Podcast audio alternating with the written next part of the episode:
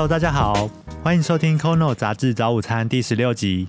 我是爱正经说笑的 Kyle，我是不好笑就不会笑的 Albee。Kono 杂志早午餐是由 Kono 电子杂志平台制作的 Podcast。哎、你知道九月有一个劳动节吗？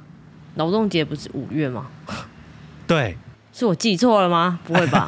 哎、你没记错，那个五月一号的劳动节是国际统一的劳动节。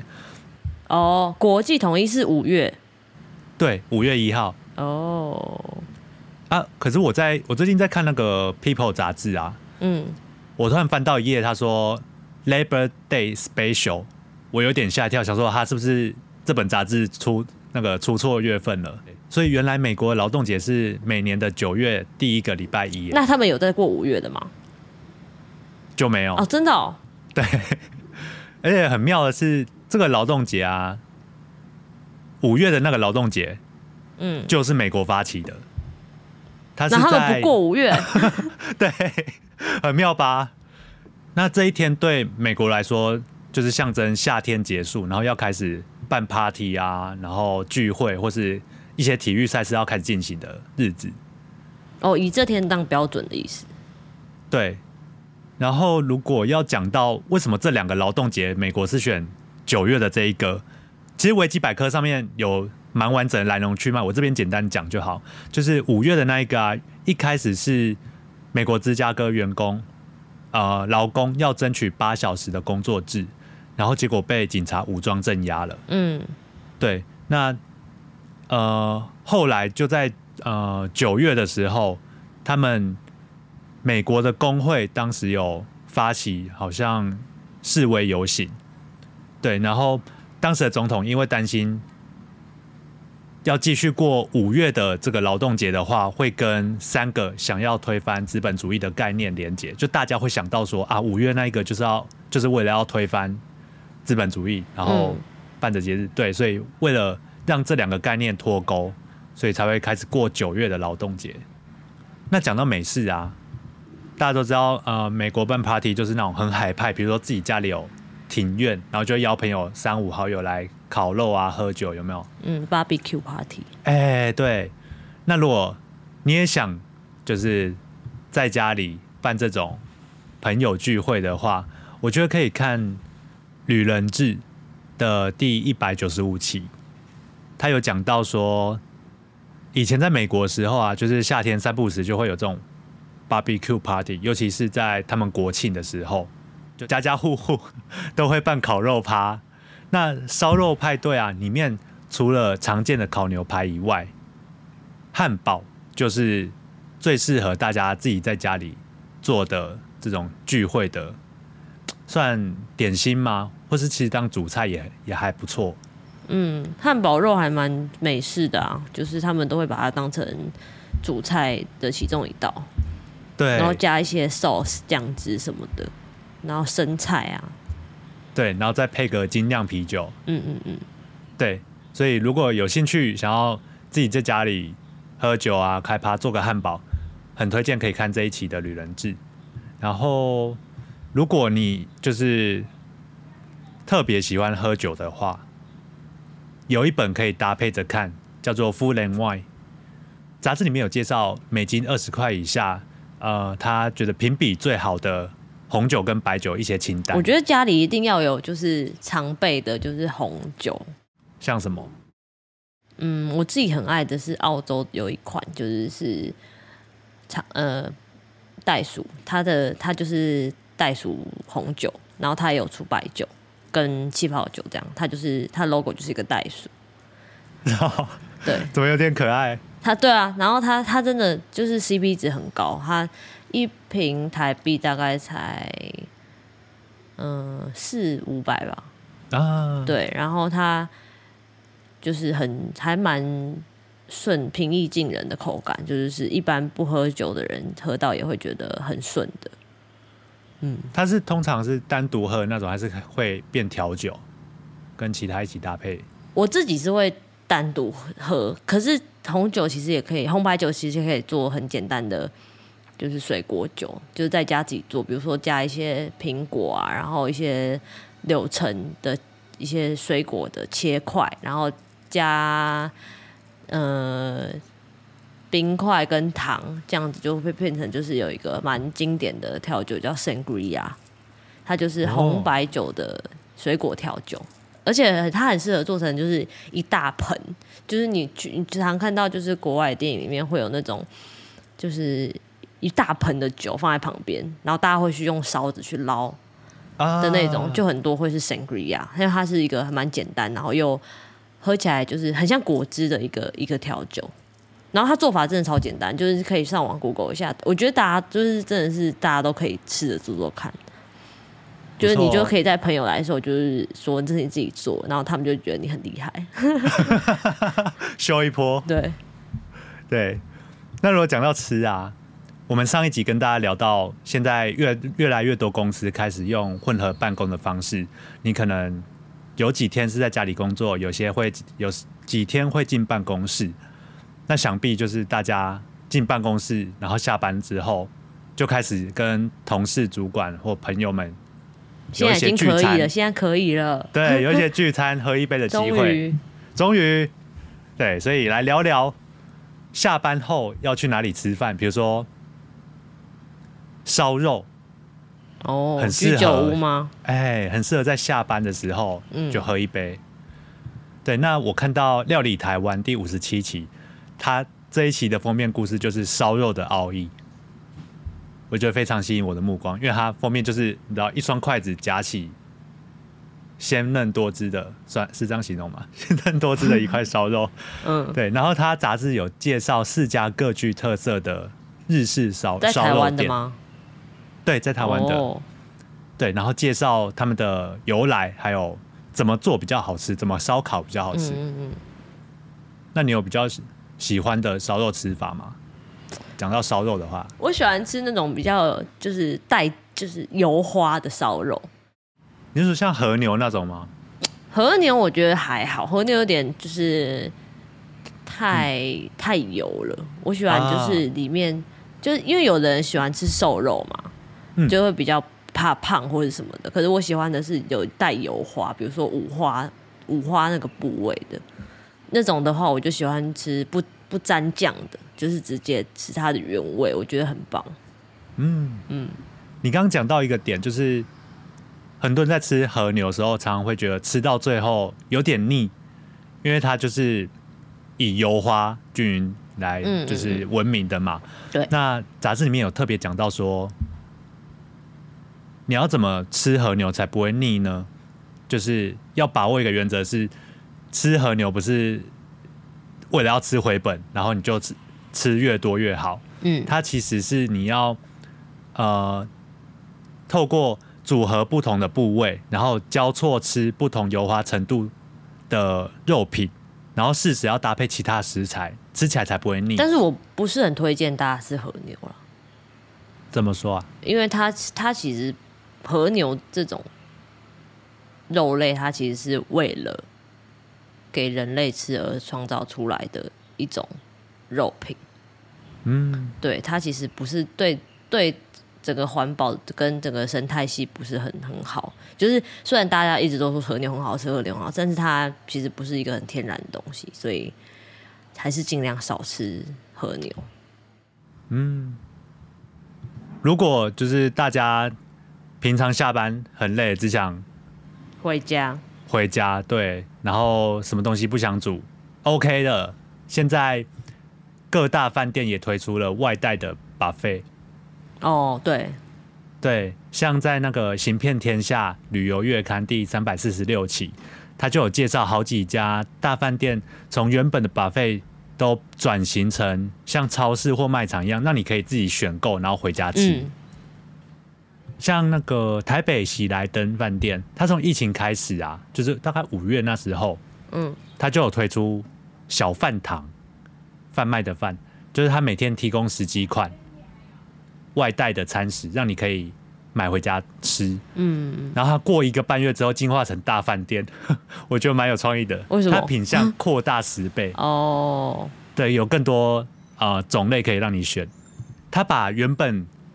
的十二厨餐厅的桌椅全部撤掉，嗯，对，然后把取餐台改成食物的陈列架，嗯，对对，所以它就变成有一百二十七平的算超市嘛，哦。对，你可以进去自由选选购。对，那像韩舍爱美在新义区这间，嗯它也把餐厅改装，然后哦推出。韩舍爱美的下午茶很好吃，请问它跟别的饭店下午茶差在哪里？它的下午茶就是就是就是它的呃每一道菜都是很很超值的，比如说肉就是给你最大块的肉，哦然后嗯我每次去他的菜色都不一样，就你不会吃到重复的东西，啊，对很很常推出比较算新料理嘛。感就是感觉厨师是有在用心规划菜单的。嗯嗯，这很重要，因为我们去吃 buffet 就是不想要再吃一种对啊，因为有些就吃得到菜有一些 buffet 它就是全年一致的菜单，每一天你如果每一天都去吃，它就是每一天都一样。对啊，那像还是爱美，它就有把那个比如说纸本餐券开放，让你就是进入进入它的那个外卖超市美丽厨房，然后你可以从它的指定商品里面直接用餐券去任选六款餐点，然后带回家这样。对，我觉得蛮聪明的，结合自己原本就有发行的纸本餐券，然后因为疫情改造自己的算餐厅，嗯嗯嗯，就对营运模式。对，算一举两得。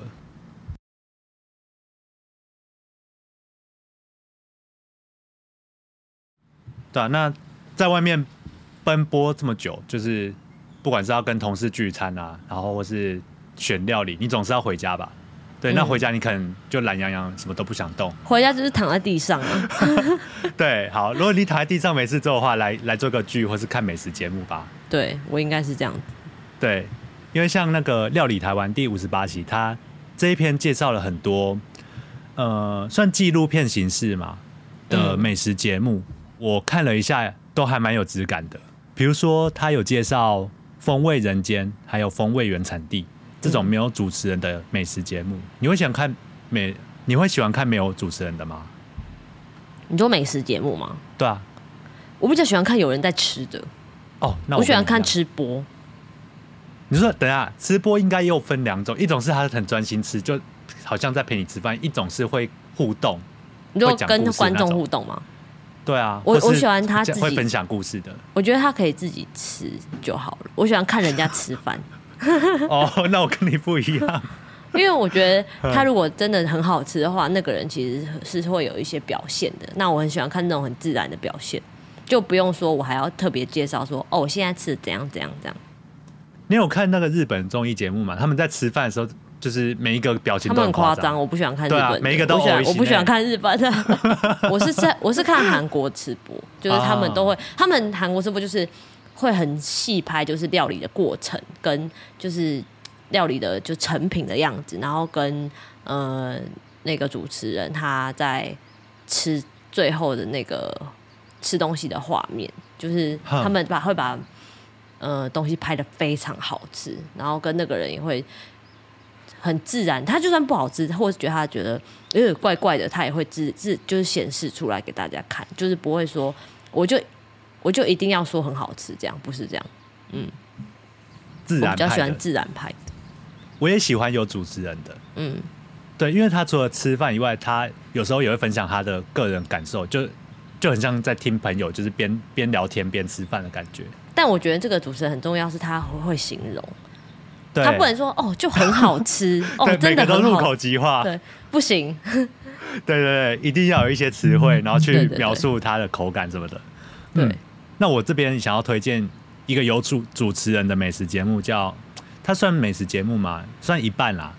就是它叫我在市场待了一整天，他专门带大家去逛台湾的市场吗？市场，是 YouTube 吗？它是公视推出的节目，哦，对，然后已经可以在 YouTube 上面看了。嗯，对，有兴趣的话可以去看。那我想推荐他的原因是，我觉得他的主持人很真，就是他是很真诚，在喜欢菜市场这个环境，所以他嗯会带观众去跟摊贩聊天，说啊，他早上怎么选菜啊，然后做这啊、做这个小摊贩做了几十年，为什么都不离开，然后有什么故事？我也蛮爱市场的，我觉得市场东西都好好吃哦，就是那种小餐小小吃都很好吃。就像润饼我，喜欢那种就是那种开了很就是那种很小，就是在市场里面开了好多年的那种就是小吃店，比如说卖米粉汤的那种，然后有黑白切那种，哦，那种都超好吃的。很经典。呃因为我是那种看到这种就是老店，然后在嗯市场里面那种老店，然后小店，很多阿公阿妈阿伯那种会去吃的那种，我就一我就会超有兴趣的。我觉得一定就大家要排队，你一定要跟着排。没有没有不不不一定要排队，就是一定要是老人吃的，真的代表他已经吃很久。对，一定要有一个年纪的人，你看到他们在吃，你就一定要去吃。就是我就是在市场里面挑就是摊贩吃的时候，我会这样选。哎，这个标准我觉得蛮好的，嗯，而且也也比较客观。对，对，那我想要回来讲一下刚刚提到的风味系列，就是《风味人间》跟《风味原风味原产地》这两部节目，嗯因为我在看这两部的时候，它的拍摄手法让我想到前几年《舌尖上的中国》，你有印象吗？哦，有有有，对他那时候几乎是没有对手吧，因为他是中国第一部用高画质设备拍的嗯大型美食纪录片。然后我很喜欢听他旁白的声音。当时只要被这个节目介绍到的食料理嗯或是器具，都会爆红，然后卖到缺货。嗯，所以这个节目后来还出了手游，你说《舌尖上中国》吗？对他出了模拟经营类的游戏，手游吗手游？OK，很酷。对，那虽然我很久没看，就是在找资料的时候发现说，哦，原来他已经出到第三季了。然后我觉得有点惊讶，是他第三季的风评没有一二季这么好，是哦，为什么？为什么？对不对？原来《舌尖上中国》一二季的导演跳离开了出来哦，拍风味系列，哦哦对，所以难怪我看风味的时候觉得哇，这个手法让我想到当时很经典的第一季，嗯，然后风味的视野又更大了，因为《舌尖上的中国》，你可以从节目名称很明显知道它是在专门在 focus 中国的料理，嗯嗯嗯嗯，但是风味它是什么料理都有吗？对跳出中国，然后世界各国，然后画面也很美，嗯。然后也会分享很多呃人文的故事，而不只是单纯告诉你食物有多好吃。嗯我觉得这很有质感。如果听众就是对这种纪录片比较没兴趣，比较想看一些比如说有故事性的，或是比较偏动漫的，我可以推荐一部呃《孤独的美食家》，它就是改编改编自漫画。哦，然后它是真人演出，然后它有点像深夜食堂一样，就是每一集它有它的故事。嗯对，那如果你喜欢看动漫的话，最近啊，木棉花有在 YouTube 每天直播一集小当家，就是中华一番重播、哦。重播 旧版的。可是我觉得小当家真的是每看每次看都很饿，真的很饿哎、他的画的真的是很像真的。真的很厉害，但我觉得还有一个就是很厉害的画食物很厉害的动画，就是宫崎骏。哪一部？每一部只要有吃的吗？只要有吃的，他们都画的看起来超好吃。什么霍尔的移动城堡，然后声音少女，然后什么借物少女艾丽缇，各种都看起来超好吃。你下次仔细看他。他做的就他画的那个食物都看起来，就是大家都会想要把它还原成就是真正是什么。嗯嗯，两个动漫作品推荐给大家。那今天就就是前面借由美国劳动节的由来嘛，然后可以看到就是很多杂志，像 People、Food and Wine，然后去可以学就是美式的一些食谱，跟他们在放假的时候、holiday 的时候会去怎么样吃东西，然后做做怎么样的料理，还有品酒等等的。